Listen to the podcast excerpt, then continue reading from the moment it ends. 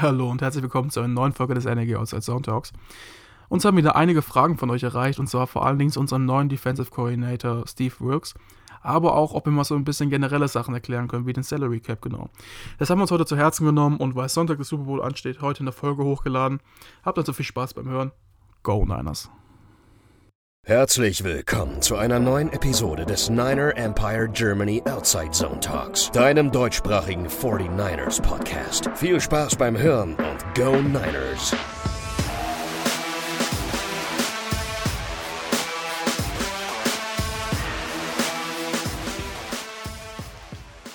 Super Bowl ohne unsere 49ers und wir haben uns jetzt, glaube ich, alle in den letzten anderthalb Wochen ein bisschen mehr daran gewöhnt. Und ähm, dafür, dass diese Saison für die 49ers jetzt bereits zu Ende ist, ist eine Menge passiert. Und deswegen haben wir uns dazu entschlossen, diese Woche wieder für euch eine Aufnahme hier zu tätigen. Und ich begrüße in der Runde zum einen den Moritz. Grüß Gott. Und Lukas. Servus. Und ihr habt uns ja im Vorfeld jetzt auch über unsere Kanäle ähm, einige Fragen zukommen lassen und die wollen wir natürlich in dieser Folge für euch beantworten. Darauf werden wir aber nur jetzt erstmal auf die Fragen eingehen, die explizit mit diesen beiden Themen, die wir heute miteinander besprechen wollen, auch zu tun haben. Und äh, das ist zum einen unser neuer Defensive Coordinator ähm, Steve Wilkes und zum anderen, dass wir im zweiten Part dieser Ausgabe ein bisschen ausführlicher darüber sprechen, besprechen wollen, was ist denn der Salary Cap, was ist ein Cap Space, was sind Incentives, was ist, hat das mit den Spielerverträgen zu tun? Und ähm, die Fragen, die darüber hinausgehen, haben wir aber nicht vergessen. Die werden wir dann in der kommenden Ausgaben, wir haben ja jetzt noch ein bisschen Zeit in der Offseason, für euch natürlich aufbereiten. Und äh, wir hatten es angekündigt, die Position des Defensive Coordinators ähm, wurde zeitnah durch die 49ers besetzt. Es ist keine 48 Stunden her, dass ähm, bekannt wurde, dass Steve Wilkes der neue Defensive Coordinator der San Francisco 49ers wird. Das hat auch damit zu tun, dass das eine schnelle Entscheidung jetzt gab, dass natürlich Kyle Shanahan mit Steve Wilkes zusammen jetzt an der Kaderplanung für die kommende, äh, für die kommende Saison arbeiten möchte. Und ich würde an der Stelle direkt das Wort an Lukas weitergeben. Der hat nämlich für euch ein bisschen vorbereitet, wer überhaupt Steve Wilkes ist und ähm, wie der sich bei den 49ers einbringen wird.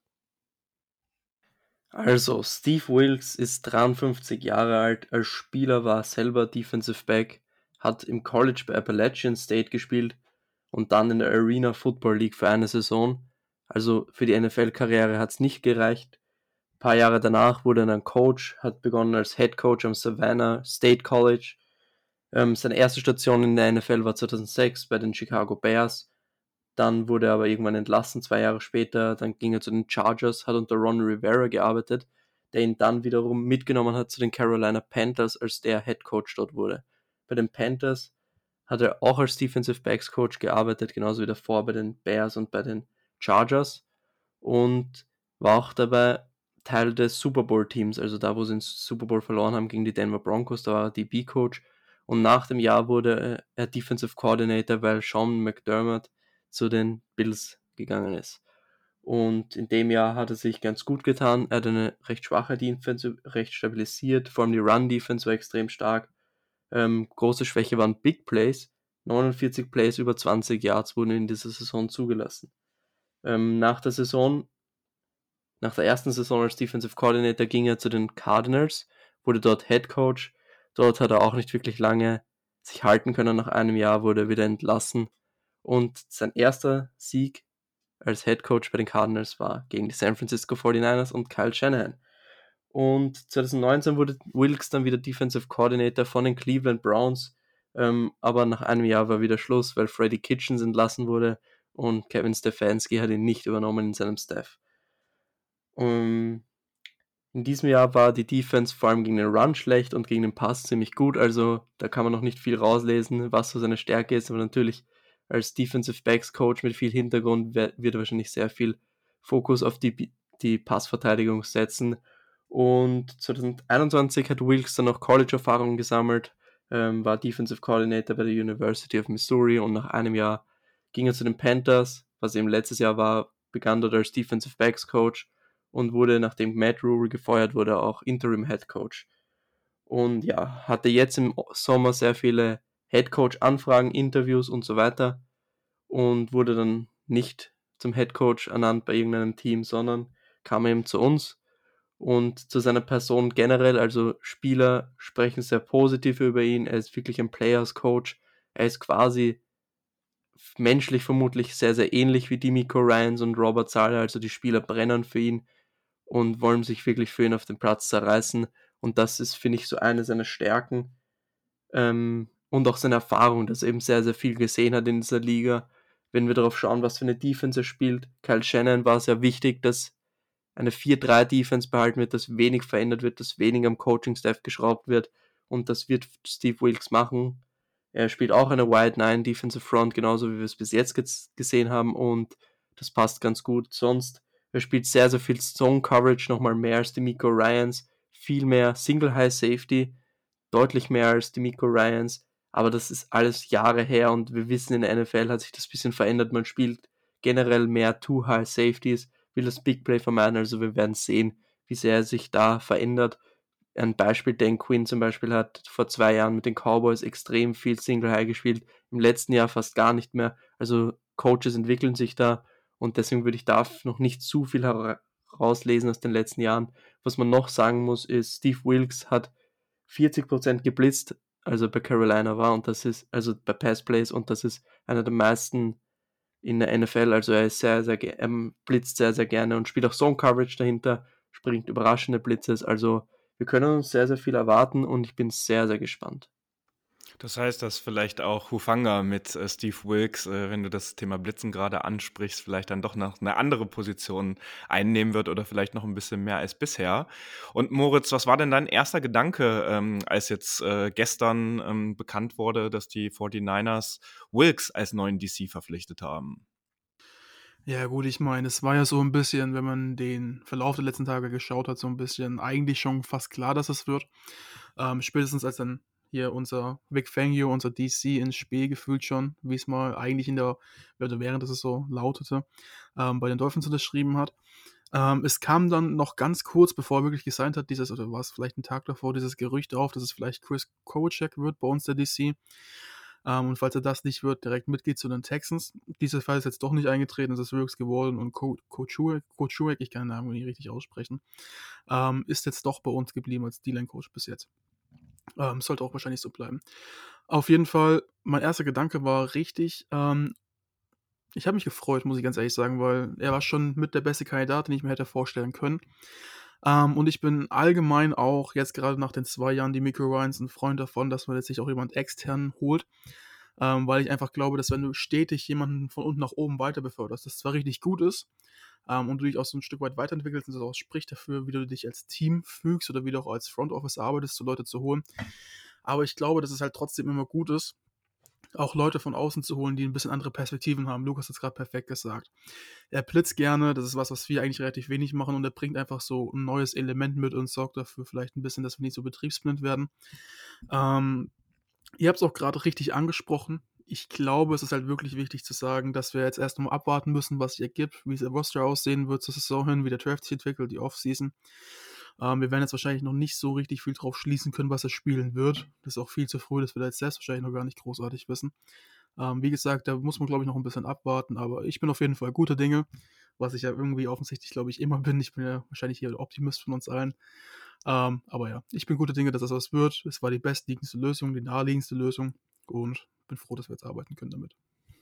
Ich finde es auch sehr charmant, ähm, gerade weil die Miko Ryans und Robert Sulle ja zwei ähm, Coaches waren, die innerhalb der Franchise promoted wurden und sich ja dann doch am Anfang immer ein bisschen äh, reinfuchsen mussten in diese Position, weil es ja dann schon nochmal ein anderes Kaliber ist, dann auch wirklich für die komplette Defense auch zuständig zu sein und vor allen Dingen die Calls zu machen.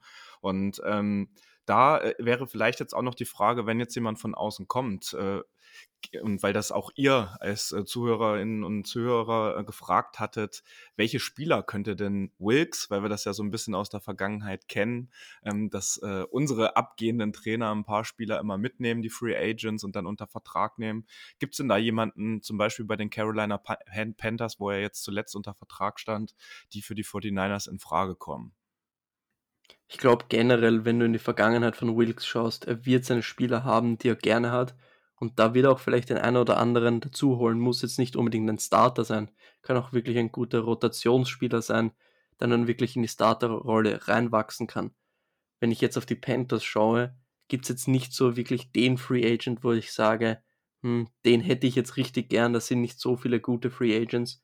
Ähm, aber die Panthers haben Cap-Probleme. Die sind unterm Salary Cap, 7 Millionen sind es jetzt, glaube ich, und die werden Spieler noch vielleicht entlassen, traden und so weiter. Und da sehe ich schon die Möglichkeit, dass man dann den einen oder anderen holt. Aber das ist wirklich schwer zu sagen. Ich könnte mir auch vorstellen, dass Wilkes eben bei den Cleveland Browns oder sowas, wo er Defensive Coordinator war, den einen oder anderen holt. Also da kann ich mir sehr, sehr viel vorstellen. Ja, und um es vielleicht auch zusammenzufassen, äh, Moritz hat es gerade schon angesprochen, Chris Kucherek äh, bleibt uns erhalten. Das ist auch eine wirklich sehr gute Entwicklung. Er war ja auch bei den Texans äh, im Gespräch, dort mit hinzugehen. Das ist der Mann im Coaching-Staff, der sich hauptsächlich um, um unsere D-Line natürlich kümmert.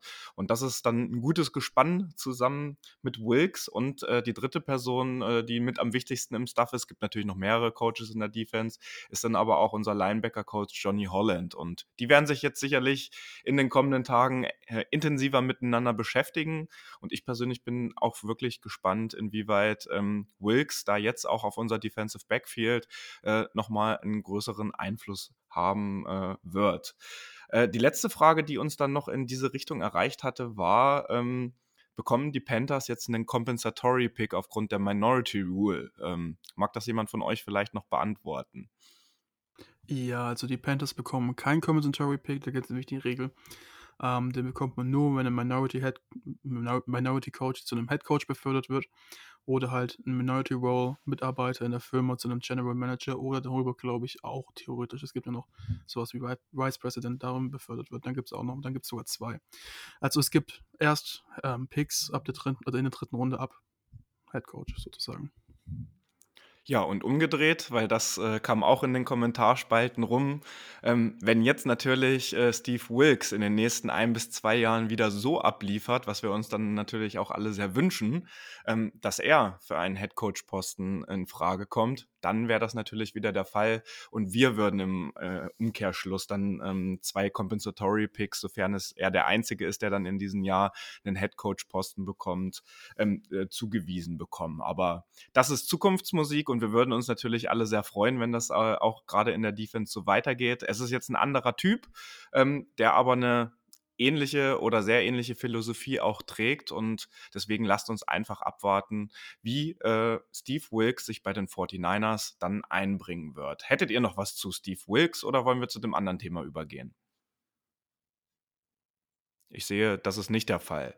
So, dann haben wir uns gedacht, und weil auch gerade einige von euch ähm, uns angeschrieben haben, ähm, was hat es denn überhaupt mit dem Salary Cap äh, auf sich? Was ist der Cap Space und wie ähm, setzt sich das alles zusammen? Da würden wir uns jetzt gleich im Vorfeld schon mal dafür entschuldigen, dass es jetzt einen etwas längeren Monolog gibt, weil wir das jetzt auch nicht anders aufarbeiten konnten in der Kürze der Zeit, als dass wir das jetzt einfach komprimiert einmal vorstellen und dann aber auch immer noch mal einen richtigen Bezug zu den 49ers bekommen. Also, der Salary Cap, das ist sozusagen die Gehaltsobergrenze für jedes Team, um die äh, Balance in der NFL zu halten. Eine Überschreitung des Salary Caps kann zu drastischen Strafen finanzieller Natur bis hin zum Verlust von Draft Picks führen. Der Salary Cap für dieses Jahr, äh, für die Saison 2023 beträgt jetzt 224,8 Millionen Dollar. Der ist jetzt in den letzten 20, 30 Jahren pro Saison immer weiter gestiegen. In der Pandemie äh, sozusagen ist äh, der einmal kurz ein bisschen stockender gewesen, aber wenn man sich das mal anguckt, wo wir herkommen, das könnt ihr gerne auch einfach mal googeln oder nochmal nachschauen, wie sich das Salary Cap entwickelt hat. Da ist schon ordentlich was dazugekommen. Und der Cap, der Salary Cap, der äh, wird durch Ticketeinnahmen, Logenpreise, TV-Verträge und ganz viele andere weitere Einnahmen, die die NFL akquiriert, ermittelt und ein bestimmter Prozentsatz von all diesen Einnahmen, der wird dann für die Spielergehälter äh, verwendet. Und diesen Prozentsatz, äh, der wird dann auch regelmäßig zwischen der NFL und der NFLPA, also der Spielergewerkschaft, verhandelt und festgelegt. Es gibt auch, äh, das ist weniger bekannt, eine Mindestgrenze äh, bei dem Salary Cap. Das heißt, man muss 89 Prozent von den 224,8 Millionen Dollar auch wirklich verwenden. Ähm, also es gibt auch eine Untergrenze, dass man nicht ein Jahr lang irgendwie nur 150 Millionen Dollar ausgibt, um das Ganze dann mit ins kommende Jahr zu nehmen. Also auch eine Untergrenze gibt es in diesem Fall. Wenn es aber äh, ungenutzten Cap Space gibt, und Cap Space ist an, an der Stelle der Betrag, der zu, den, ähm, zu dem Salary Cap noch offen bleibt, dann darf man den mit in die kommende Saison und in das neue Liga-Jahr nehmen. Vorausgesetzt, man kündigt diese Summe am Ende der Regular Season auch gegenüber der NFL an. Ähm, um in der Offseason noch ein bisschen mehr Spielraum zu haben, zählen dabei erstmal nur die 51 bestbezahltesten Spieler gegen diesen Cap. Und erst zum Saisonstart müssen dann wirklich alle im 53er Roster in diesen Cap reinpassen. Doch zu 100% ähm, hart ist dieser Salary Cap nicht. Ähm, Verträge in der NFL beinhalten nämlich oft auch einen sogenannten Signing-Bonus. Das ist eine Art Handgeld, der, der sofort an die Spieler physisch ausgezahlt wird aber über die Vertragslaufzeit, aber maximal über fünf Jahre, im Cap-Hit verteilt werden darf. Das kennt man aus Deutschland ja vielleicht, wenn man irgendeine Anschaffung macht und das steuerrechtlich aber noch auf die mehrere Jahre verteilen kann. So ähnlich muss man sich das in der NFL auch vorstellen. Der Cap-Hit ist die Summe, die für einen Spieler veranschlagt wird und dann vom Salary Cap abgezogen wird, also von diesen 20, äh, 224,8 Millionen Dollar. So, und des Weiteren können Verträge dann aber auch so strukturiert werden, dass man sie sogenannt backloadet, also den, die hohen Cap-Hits erst in den späteren Vertragsjahren hat. Das ist, sind die 49ers auch ein sehr gutes Beispiel. Da können wir ja gleich auch noch mal ein bisschen mehr drüber sprechen weil man ja auch weiß, dass dieser Salary Cap immer weiter ansteigen wird. Und deswegen macht man die großen Verträge, wie jetzt zum Beispiel von Nick Bosa, der anstehen wird, ähm, dass da erst in den äh, späteren Vertragsjahren ähm, die größeren Summen auf den Cap-Hit halt auch laufen. Doch abgeschlossener Vertrag ist nicht gleich Cap-Hit und auch nicht automatisch eine volle Auszahlung an die Spieler. Das ist ein Unterschied zur NBA oder zur Major League Baseball in den USA, wo wirklich, wenn es heißt, irgendwie LeBron James oder Dennis Schröder unterschreiben einen Vertrag für x Millionen äh, Dollar, dann kriegen die das auch alles ausgezahlt. Ähm, das ist in der NFL ein bisschen anders, denn neben dem schon genannten Signing-Bonus, der nicht, äh, der gegen den Cap geht und den man ja verteilen kann, ähm, gibt es äh, vor allen Dingen dieses garantierte Geld, auf das man schauen sollte. Und dieses Geld erhalten dann die Spieler, egal welche Leistungen sie bringen oder wenn sie ausfallen oder verletzt sind. Und äh, garantiertes Geld ist in der Regel ein Mix aus diesem Signing-Bonus, ähm, garantiertes Gehalt und ähm, verschiedenen Boni, auf die ich gleich auch nochmal zu sprechen komme. Wird ein Spieler dahingehend entlassen, bevor das garantierte Gehalt oder der garantierte Bonus ausgezahlt wurde, so muss das Geld trotzdem noch bezahlt werden. Und da war ähm, in der letzten Vergangenheit bei den 49ers ähm, Nate Sudfeld ein gutes Beispiel. Der hatte einen Vertrag über knapp 2 Millionen Dollar unterschrieben, voll garantiert weil die 49ers ausgegangen waren eigentlich, dass er der dritte äh, Quarterback auf dem Roster wird. Dann hat aber Purdy anscheinend, äh, und hat er ja dann später in der Saison auch bewiesen, ähm, Kyle Shanahan so überzeugt im Training Camp und in der Offseason, dass er halt den dritten äh, Roster-Spot bekommen hat. Und Nate Sudfeld war am Ende nicht im 53er Roster der 49ers. Hat die 49ers aber diese 2 Millionen Dollar an Cap-Hit gekostet. So, und ähm, das passiert häufiger und äh, da muss man natürlich dann auch ein bisschen drauf achten. An der Stelle war es jetzt nicht ganz so wild, weil Brock Purdy ähm, wirklich sehr wenig Geld für diese Saison, also äh, das waren glaube ich 690.000 Dollar, äh, die der äh, gekostet hat, äh, quasi, das war dann ein relativ guter Deal. Dann gibt es noch Dead Cap oder Dead Money, äh, spricht man darüber. Das ist, wenn ein Spieler entlassen wird oder nicht spielen kann, ähm, dann kommt dieser Dead Cap zustande. Geld, das gegen den Cap gerechnet wird, obwohl der Spieler keinen Impact mehr auf das Spiel hat. So, dabei wird das bisherige ausge äh, ausgezahlte Gehalt mit den verbleibenden garantierten äh, äh, Geldern, die dieser ähm, Spieler bekommt, zusammengerechnet und ähm, der bisherige Cap-Hit sozusagen subtrahiert. Und da ist leider bei uns, bei den 49ers, äh, da werden wir Moritz und Lukas beipflichten, ein sehr trauriges Beispiel. Ähm, die Ford, ähm, der auch für 2023, also jetzt in der kommenden Saison, nochmal 8,6 Millionen Dollar gegen den Cap zählen wird, ähm, weil der einen sehr langen Vertrag hatte, bekanntlich verletzt war und released wurde. Aber der Vertrag hatte inne, dass er auch für dieses Jahr, auch wenn es jetzt das letzte ist, nochmal 8,6 Millionen Dollar gegen den Cap zählen wird. Also Geld, was von diesen 224,8 Millionen Dollar abgezogen wird und was wir nicht verwenden können für irgendeinen anderen D-Liner. Und ich glaube, ihr gebt mir alle recht für 8,6 Millionen Dollar könnte man sicherlich noch einen anderen guten D-Liner, einen Free Agent, unter Vertrag nehmen. Das ist jetzt aber, wie gesagt, auch das letzte Jahr des Vertrages bei Default. Ähm, Deadcap und auch veranschlagte Signing-Boni äh, lassen Teams also oft überlegen, ob sie einen Spieler wirklich releasen, da es mit Kosten für das Team dann einfach verbunden ist, beziehungsweise wir, wir gucken dann die Teams an der Stelle etwas äh, genauer, damit das halt nicht passiert, was jetzt äh, mit Default passiert ist. Auch bei Trades wird mindestens äh, der Signing-Bonus weiter äh, das abgebende Team belasten. So, und das ist ähm, dass quasi nur das äh, Basisgehalt und andere Boni äh, von dem aufnehmenden Team dann übernommen werden. Das ist äh, bei Trades nicht unüblich und äh, beziehungsweise ist so. Und da ist das beste Beispiel bei uns jetzt in der letzten Saison Christian McCaffrey. Der hatte seinen Vertrag bei den Carolina Panthers um vier Jahre verlängert und wurde dann kurze Zeit später zu uns getradet. Die 49ers übernehmen also den Vertrag und Christian McCaffrey selbst natürlich äh, bis 2025. Er wird also noch drei weitere Saisons bei uns spielen. Und ähm, der Signing-Bonus von 4,3 Millionen Dollar, der schlägt jetzt weiter bei den Panthers auf äh, den Cap-Hit sozusagen.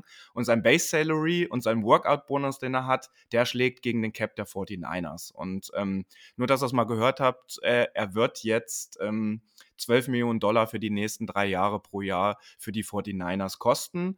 Und für dieses Jahr hat er übrigens nur 690.000 äh, auf unseren Cap gezählt, was ein absolutes Schnäppchen ist, ähm, wenn man äh, beachtet, was für einen krassen Impact CMC auf unser Spiel hatte.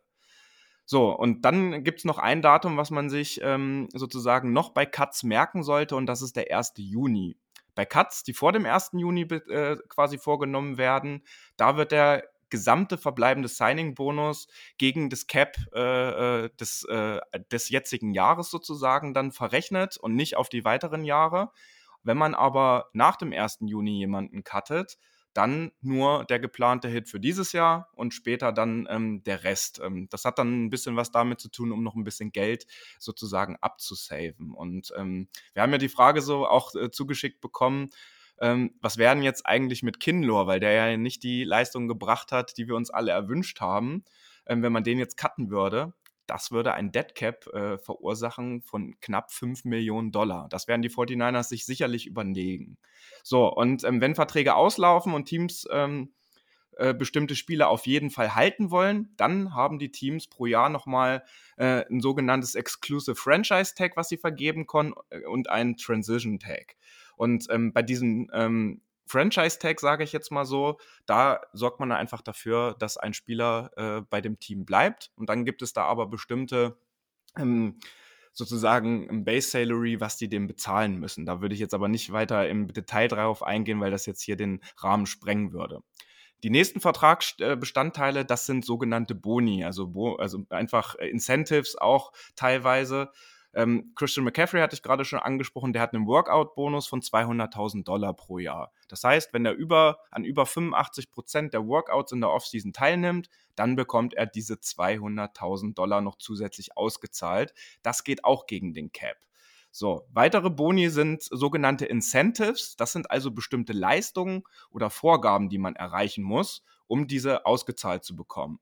Debo äh, hätte zum Beispiel weitere 650.000 Dollar bekommen, wenn er 380 Rushing Yards dieses Jahr bekommen, äh, erlaufen hätte. Hat er nicht geschafft, deswegen hat er die auch nicht bekommen. Er hat aber drei Rushing Touchdowns erzielt und hat deswegen 150.000 Dollar mehr bekommen.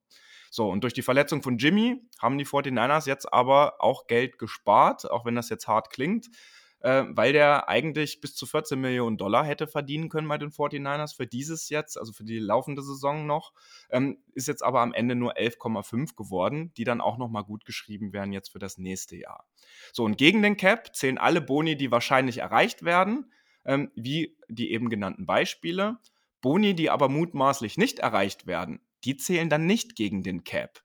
So, und das ist vielleicht ein Beispiel von Deford, äh, hätte ich jetzt äh, spontan auf, äh, äh auf, äh, hier auferlegt. Ähm, dadurch, dass der so oft verletzt war und man hätte irgendwie einen Bonus eingegeben, dass er, wenn er alle 17 Spiele in der Saison schafft, eine bestimmte Geldsumme bekommt, dann wäre das nicht realistisch gewesen oder dass das halt oder nicht wahrscheinlich ist. Dieser Bonus hätte dann quasi nicht dagegen gezählt.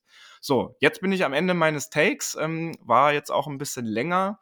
Ähm, es gibt dazu auch einen recht äh, verständlichen Artikel äh, von Adrian Franke auf Spox. Den würden wir euch im Nachgang auch nochmal zur Verfügung stellen, wo man das auch nochmal in Ruhe nachlesen kann, gerade wenn man sich die Zahlen nochmal anguckt.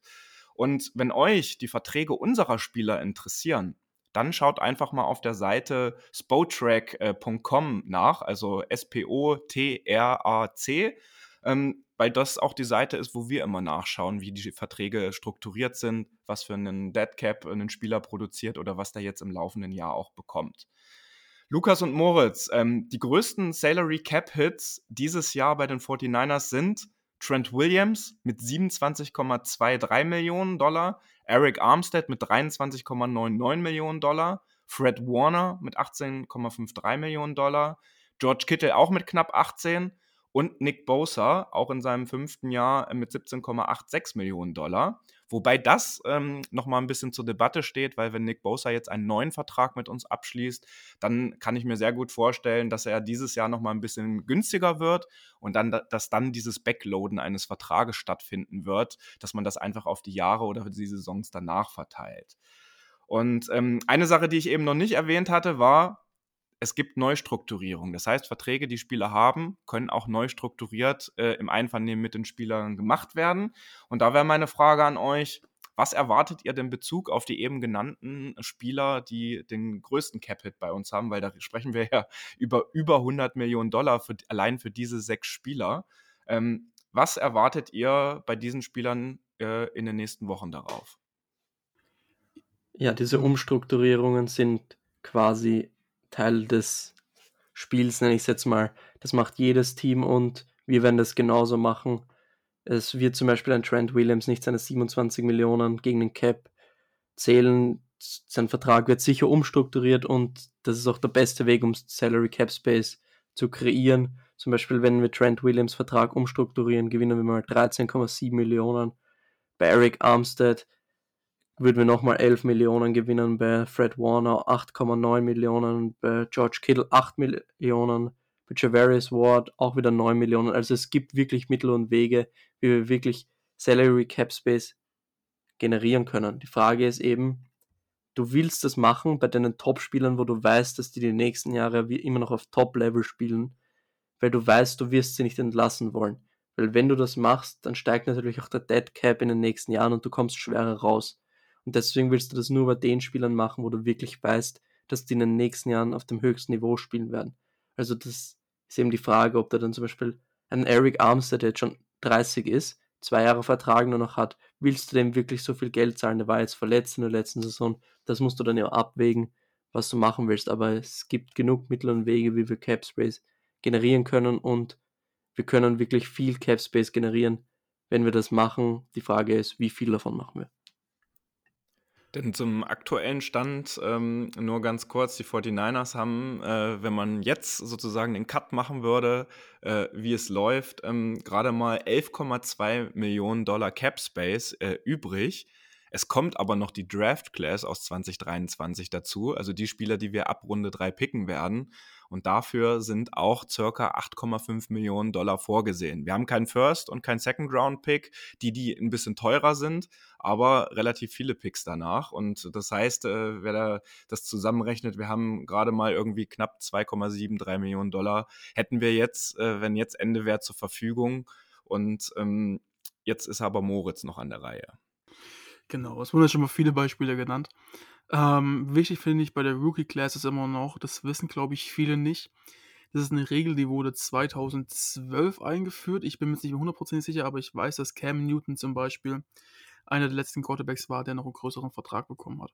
Und zwar ist das Gehalt von Rookie Picks, also vom, vom Picks im Draft, immer gestaffelt. Das heißt, sie können sich nicht selber aussuchen, nicht verhandeln, wie hoch ihr Capit wirklich sein wird. Das Einzige, was wir auch sehen, warum dann manche Spieler noch nicht direkt am ersten Tag vom Trainingscamp gesigned sind oder bei manchen es ein bisschen länger dauert, ist, dass halt nur die monetären Sachen geregelt sind und nicht wie zum Beispiel Verletzungsprämien, äh, was heißt Verletzungsprämien, Verletzungseinbußen aussehen und so weiter und so fort. Ähm, darüber hinaus kannst du natürlich auch ein bisschen flexibilisieren, vielleicht ähm, in manchen Hinsichten aber trotzdem die 8,9 Millionen sind, sollten wir nicht irgendwie hoch oder runter traden, weil dann würde natürlich laut NFLPA, laut dem Vertrag zwischen NFL und NFLPA, ähm, der Capit steigen oder sinken. Der ist immer ungefähr und wird auch manchmal angepasst, also von Jahr zu Jahr, aber immer auf den Pick festgelegt, wie viel jemand bekommt. Ähm, was jetzt die Sache ist, was ich immer ein bisschen, ich weiß nicht, euch geht es wahrscheinlich auch so, ähm, ein bisschen fragwürdig finde, ist, wie sich die, die, dieses ganze Konstrukt von der Vertragsgestaltung gibt. Ähm, man muss sich mal vorstellen, jetzt irgendwie dieses Jahr und die letzten ein, zwei Jahre ist es nicht so extrem aufgetreten, meiner Meinung nach. Ähm, aber das beste Beispiel ist zum Beispiel in Le'Veon Bell ähm, oder auch andere Spieler, die sagen, hey, ähm, ich fühle mich jetzt in meinem Vertrag so unterbezahlt, ich werde jetzt einfach nicht spielen. Ähm, und wenn ich spielen soll, ich setze auch gerne ein Jahr aus, ähm, dann nur, wenn ich einen neuen Vertrag bekomme mehr Geld verdiene. Das ist jetzt die Sache. Bei Livion Bell war es vielleicht eine andere Sache. Er wurde ja damals gefranchise-tagged. Ähm, aber ich finde immer, das ist, das ist diese Kehrseite. Du machst als Team, gehst du Verträge ein, die sind bindend und wenn du halt dementsprechend die auch umstrukturierst, das ist dann immer im beidseitigen Eingeschehen, das heißt, beide Seiten müssen zustimmen. Ähm, kannst du natürlich ein bisschen Cap Space freischaufeln, dann mit den Lukas, von Lukas gesagten Voraussetzungen, dass du halt auch mehr Risiken dafür hast, zum Beispiel. Ähm, aber du hast als Team halt keine Möglichkeit, wie es die Spieler haben, ähm, zu sagen, ich werde jetzt einfach nicht spielen ähm, und meinen Vertrag nicht zahlen. Und das finde ich immer ein bisschen fragwürdig, weil du eigentlich als Team einen Vertrag eingehst und ein Spieler auch zu dem Zeitpunkt, wo der Vertrag abgeschlossen wird, ja mit dem Geld zufrieden ist oder mit seiner Situation an sich. Ähm, und da ist es dann halt, finde ich, immer mein Problem, wenn dann ein Spieler sagt, zwei Jahre später, nee, ich finde es jetzt nicht mehr gut. Ähm, das kann man jetzt natürlich nicht verallgemeinert sagen. Aber trotzdem ist es halt meiner Meinung nach einfach so eine Causa, die schwierig ist, weil du auf der einen Seite das Team hast, was sowas halt einfach nicht anpassen kann und sich nicht nach unten korrigieren kann, aber die Spieler können halt sagen, hey, ich habe jetzt vor zwei Jahren einen Vertrag über fünf Jahre abgeschlossen, aber jetzt auf einmal, wo ich damals damit zufrieden war und auch wissen würde oder halt einschätzen kann, dass da die Vertragssumme die nächsten fünf Jahre immer steigt und du ja als Spieler dann schon hingegangen bist und es gibt dir die Option, dass Verträge auf mehrere Wege abgeschlossen werden können. Sprich, ähm, es gibt Verträge über vier, fünf Jahre. Die sind dann halt immer ein bisschen passiver gesch äh, geschätzt. Das heißt, du sagst, okay, ich mache jetzt einen Fünfjahresvertrag über 100 Millionen, also 20 Millionen pro Jahr ungefähr. Wie es dann genau verteilt ist, ist die andere Frage. Ähm, es gibt auch die Möglichkeit, dass du sagst, ich gehe jetzt einen Dreijahresvertrag und kriege dafür ein bisschen mehr Geld, aber das Team hat auch nicht das große Risiko, dass wenn ich mich irgendwie schwer verletze oder meine Leistung abfällt, ähm, sie mich dementsprechend lange zahlen müssen, bezahlen müssen. Und da finde ich es jetzt immer persönlich kritisch, euch wird es ja vielleicht eh nicht gehen, wir haben ja schon oft genug drüber gesprochen, dass sich dann halt Spieler hinsetzen und wirklich auf, obwohl sie ihren Vertrag ja freiwillig unterschrieben haben, ähm, wirklich aussetzen und sagen, hey, ohne neuen Vertrag spiele ich nicht. Ähm, und ja, das ist mal eine kurze meine Meinung dazu. Ja, Was man ein, noch bei den ja. Umstrukturierungen dazu sagen muss, das ist ja im Interesse der Spieler, wenn wir ehrlich sind, weil sie bekommen dadurch mehr garantiertes Geld. Wenn wir jetzt zum Beispiel Christian McCaffrey als Beispiel nehmen, der hat in seinem Vertrag nichts mehr an garantiertem Geld, kostet uns aber 12 Millionen gegen den Salary Cap nächstes Jahr. Das heißt, wenn der sich in der Offseason verletzt und zum Beispiel seine Karriere beenden muss, können wir den entlassen ohne Probleme, würden wir auf keinem Geld sitzen bleiben. Wenn wir ihm aber einen neuen Vertrag geben, beziehungsweise ihm einen Signing-Bonus geben, dann kriegt er garantiertes Geld und dadurch kriegen wir Salary Cap dazu, und deswegen ist es für beide Seiten ziemlich gut und deswegen ist es auch im, im Interesse der Spieler. Ist halt auch immer so eine Sache jetzt zum Beispiel, was man vielleicht ein bisschen in Perspektive setzen muss. Ähm, es gibt in der NFL, man sieht die Verträge ja immer nur von den Zahlen her, was jemand verdient über den Jahren. Was man aber nicht sieht, ich glaube, man hat es ein paar Mal vielleicht in Hard Knocks gemerkt, dass halt so Verträge wirklich richtig, richtig lang sind und viele, also viele, zehn, ja, vielleicht so eine Richtung von 70, 80 Seiten umfassen und auch explizit aufgeführt ist, was ja vielleicht so ein bisschen, wenn man mal diesen Quervergleich zieht zu Manuel Neuer, der sich ja jetzt auch schwer verletzt hat und sein Team viel Geld kostet, in dem Fußball nicht so der Fall war jetzt in dem expliziten Fall. Aber in der NFL ist klar geregelt, wenn sich ein Spieler verletzt bei irgendwelchen Tätigkeiten außerhalb seines eigentlichen Sportes, ähm, und da ist auch klar differenziert, was bei welcher Sportart passiert. Zum Beispiel, wenn jetzt jemand Basketball spielen geht, man hat es, glaube ich, damals bei der Hard Knocks Serie mit den Browns war es, wenn ich mich recht entsinne gesehen Also es gibt halt verschiedene Kategorien. Wenn sich ein Spieler jetzt verletzt bei irgendwas, was ein Extremsport war, wo auch ein Risiko dahinter ist, dass man sich verletzen kann, ähm, dann gibt es halt so und so viel Gehaltseinbußen von seinem Gehalt. Also das ist halt einfach, was man auch damit erklären kann, ein richtig großes Wirrwarr und ist auch der Grund, warum da auch so viele Leute dahinter sitzen. Ähm, und jetzt gerade hier, hier auch wir bei den Niners dafür bekannt sind, schon ganz gute Verträge abzuschließen, weil ich glaube, das ist auch wirklich einer der Faktoren, der dich halt wirklich zu einem guten Team macht. Ähm, denn es gibt immer so einen Grundsatz, den man dabei sagen muss, den habe ich schon mal erwähnt in irgendeiner Podcast-Folge. Ähm, und ich weiß auch, dass zum Beispiel ihn auf unserer Tour in Hofgeismar einige wiederholt haben, ist, es ist kein Problem dahinter, dass du großartige Spieler mit einem großartigen Vertrag ausstattest. Es gibt, wird nur zu einem kleinen Problem, wenn du gute Spieler mit einem großartigen Vertrag ausstattest, weil man immer halt schauen muss, okay, Spieler haben jetzt zum Beispiel eine, eineinhalb gute Saisons gespielt oder auch zwei gute Saisons, aber wenn dann dieser Vertrag da ist, dann besteht oft dieses Konstrukt, dass als Spieler so ein bisschen, das muss nicht wirklich bewusst sein, sondern es kann auch unterbewusst sein, sich denken, hey, ähm, ich bin jetzt ein Stück weit auf der sicheren Seite, wenn mir was passiert, ich verdiene vielleicht ein bisschen weniger, als mein Vertrag eigentlich dotiert sein könnte, aber ich habe halt trotzdem noch ein gutes Gehalt und kann vermutlich, je nachdem, wie sich halt die Inflation aktuell weiterentwickelt, äh, mein restliches Leben davon leben. Sprich, das ist, finde ich, immer so ein bisschen ein, ein, schwieriges Thema und man muss halt immer auch bewusst sein. Und das ist halt eben der Punkt, warum ich sage, dass sowas in der NFL wirklich keine einfache Aufgabe ist, glaube ich. Ja, und wie komplex Verträge sind, das haben wir ja letztes Jahr äh, auch bei den Vertragsverhandlungen von Kyler Murray in Arizona mitbekommen, dass da reingeschrieben werden sollte erst, ähm, dass er ja eine bestimmte Anzahl an Stunden in der Woche Tape schauen soll, damit er nicht äh, irgendwie die Zeit anderweitig äh, beim Zocken verbringt oder so.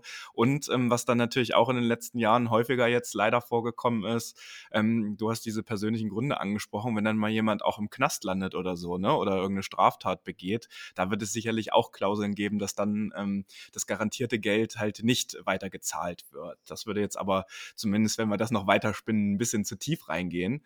Eine Person, die wir jetzt noch gar nicht erwähnt haben in dem Zusammenhang, aber wir absolut müssen, ist äh, Parek Marafi. Ähm, das ist ja unser ähm, sozusagen ähm, zuständiger Mitarbeiter bei den 49ers, der für die ganzen Verträge zuständig ist, der darauf achtet, dass der Cap Space, äh, äh, dass der Salary Cap auch eingehalten wird und die Neustrukturierung und neuen Verträge auch äh, macht.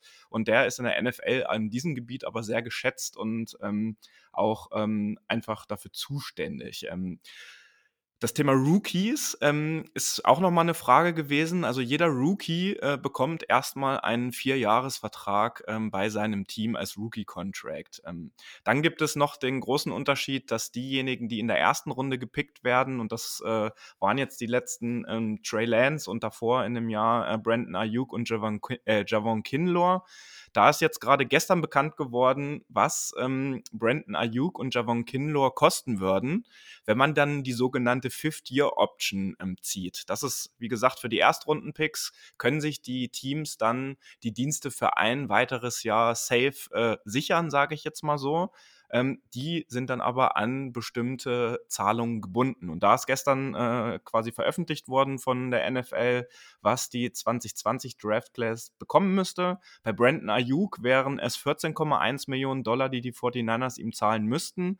Und bei Javon Kinlaw wären es 10,4 Millionen Dollar wenn sie äh, diese Fifth-Year-Option ziehen. Und das müssen die 49ers und jedes andere Team in der NFL nach dem dritten Vertragsjahr tun. Das heißt, diese Entscheidung wird jetzt auch äh, in der Offseason fallen. Und ähm, da würde mich bei euch mal persönlich interessieren, was meint ihr?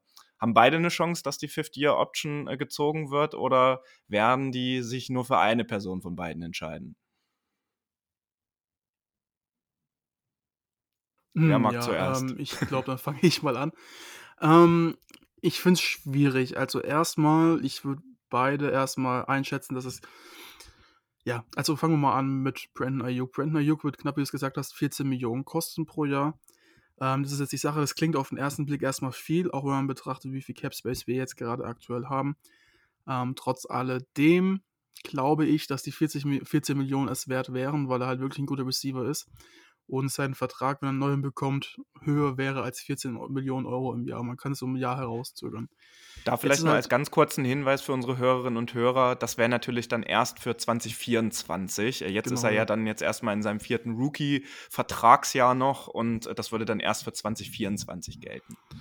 das ist dann halt immer die Frage. Und zwar, du gehst damit ja auch als Team ein gewisses Risiko ein. Ähm, ich glaube, die Causa Mike McClinchy ist ein ganz gutes Beispiel. Man hat nach seinem dritten Jahr gesagt, okay, der hat uns auch ungefähr 10 Millionen gekostet in seinem fünften Jahr. Ähm, wir sind das jetzt bei ihm eingegangen, weil sein drittes Jahr, also 2020 war das genau, ähm, auch ganz okay war und man gesagt hat, hey, für die 10 Millionen, da finden wir jetzt nicht unbedingt jemand was Besseres. Ähm, jetzt war er dieses Jahr ja auch wieder gut verletzt und oder hat aber auch dann, wenn er gespielt hat, gut gespielt, meine ich, Entschuldigung, nicht verletzt. Ähm, es hat sich also schon gelohnt. Jetzt ist halt die Frage bei einem Brandon Ayuk, wenn jetzt seine äh, Leistung, sagen wir mal so, nächstes Jahr jetzt abfallen würden, dann könnte es sein, dass sein neuer Vertrag billiger sein würde als 14 Millionen pro Jahr. Andererseits, wenn du jetzt halt drauf eingehst und sagst, okay, er könnte jetzt nächstes Jahr auch gut spielen, oh, dann könnte er auch mehr als 14 Millionen verdienen, kann halt auch wieder sagen, nee, ich will getradet werden. Ich würde jetzt aber, ähm, um das ganze Thema nicht großartig in die Länge zu ziehen, ähm, auch einfach sagen, okay, ich würde diese, diese 50-Option ziehen wirklich bei ihm ähm, weil dann auch die Möglichkeit gibt, ihn noch ein weiteres Jahr auf deinem Team zu haben, aber auch traden zu können. Ähm, weil für mich, und ich weiß, dass auch bei uns generell so die Meinung im Podcast vorhanden ist, ähm, ist Brandon Ayuk ein Trade-Kandidat, dass man sagt, okay, vielleicht noch nicht direkt diese Offseason, aber dann in der nächsten Offseason, ähm, weil es einfach auf Dauer nicht erlauben kannst, jeden zu bezahlen und du musst halt irgendwann auch mal dein Budget schauen. Bosa wird teurer, als er jetzt ist. Ähm, die 50-Option, die er jetzt hat, ist ja bei 17,86 Millionen Euro, äh, Dollar dotiert. Ähm, es kann jetzt aber sein, wenn er einen neuen Vertrag bekommt, dass dieser die 50-Option überschreibt. Das wäre theoretisch, soweit ich weiß, möglich. Lukas kann mich gerne korrigieren, wenn ich falsch liege. Ähm, die wahrscheinlichste Option ist aber, dass er in einem Jahr darauf dann sein volles Gehalt bekommt, also ungefähr die 30 Millionen pro Jahr. Ähm, also vielleicht ist auch da wieder ein bisschen nach hinten verschoben, dass er hinten raus noch teurer wird. Ähm, also da hast du schon mal einen großen Cap-Hit. Du hast vielleicht aber auch wieder ein bisschen ein Stück weit eine Befreiung, wenn Trent Williams wegfallen sollte durch ein Retirement. Du musst also sowas genau abwägen. Ähm, ich würde es bei Brandon Ayuk eingehen, wie gesagt, auch mit der Prämisse, dass du ihn ja gut traden kannst. Ähm, er hat ja ein bestimmtes Value, was du bekommst, so ich denke mal um den First-Round-Pick.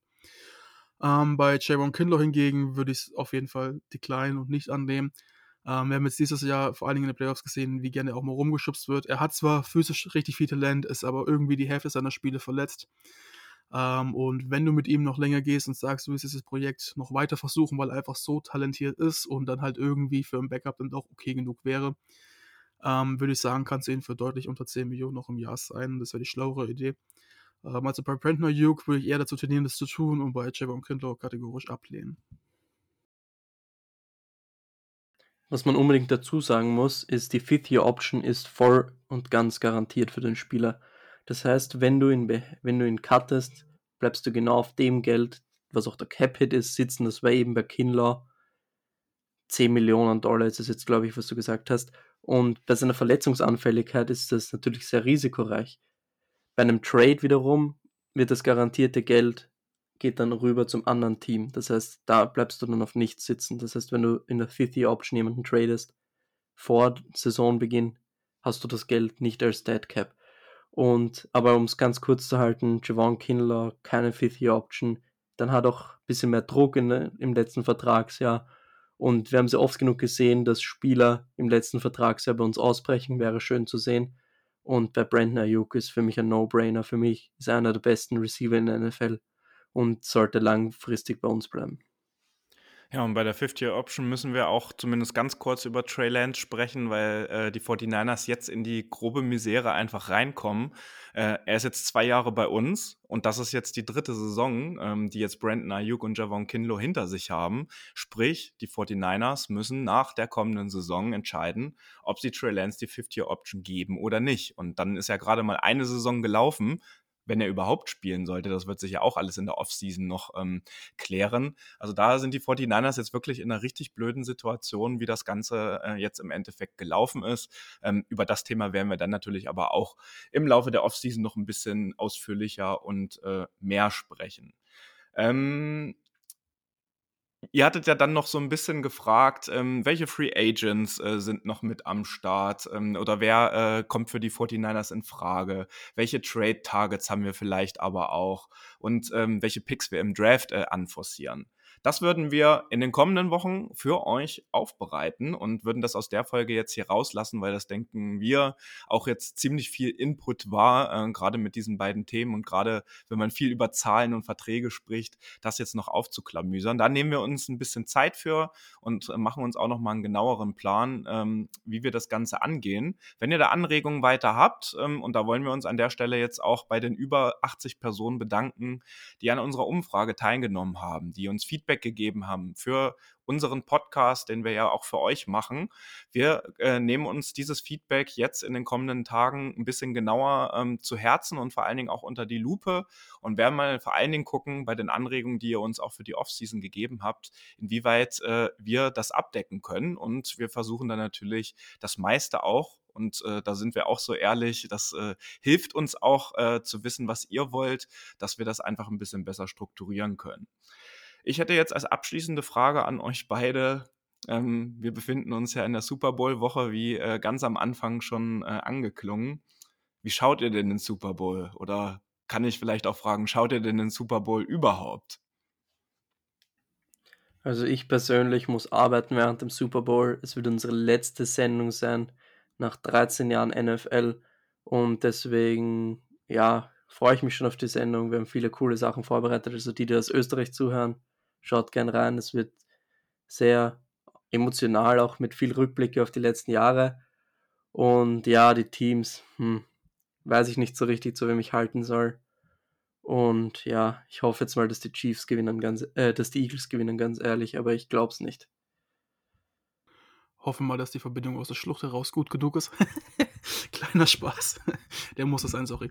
Ähm, auf jeden Fall, ich werde ihn auch schauen, wie letzte Saison auch. Ich werde zu Hause sein, alleine und mich quasi in den Schlaf dabei weinen, ähm, weil ich mir denke, okay, dann hätte man auch gewinnen können an unserer Stelle, wenn man sich nicht, wenn es nicht so die Sachen gelaufen wären, wie sie gelaufen sind. Ähm, aber schauen wir ihn definitiv. Und ähnlich wie Lukas geht es mir auch so ich will irgendwie am liebsten beide verlieren sehen, weil ich das jetzt so richtig durch die Decke interpretiert habe. Ähm, aber wenn man einen ausbilden muss, dann nehme ich vielleicht doch lieber die Chiefs, weil ich einfach die Eagles und vor allen Dingen die, deren Fans, die ja dann doch schon, nicht alle natürlich, aber relativ laut waren, ähm, ein bisschen abgefedert sehen wollen würde. Ja.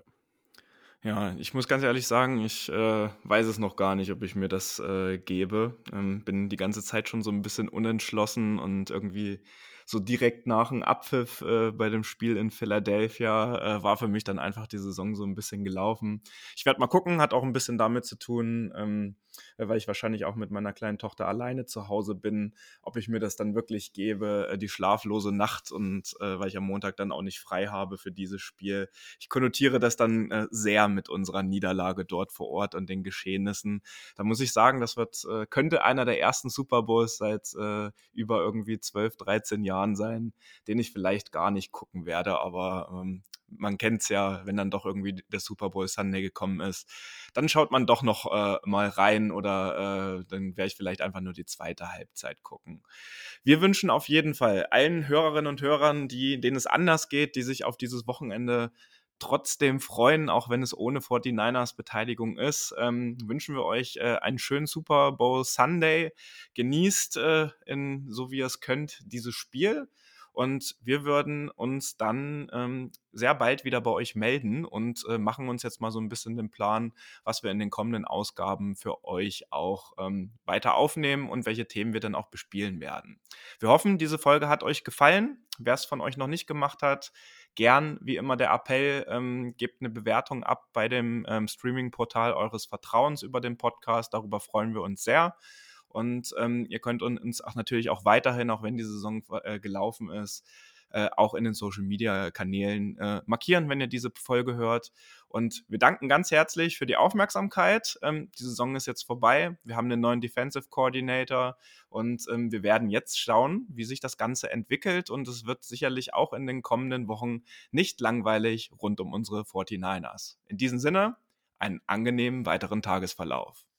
Das war der Niner Empire Germany Outside Zone Talk. Streamt und abonniert uns auf allen gängigen Kanälen unter ad 49 ersempire GER.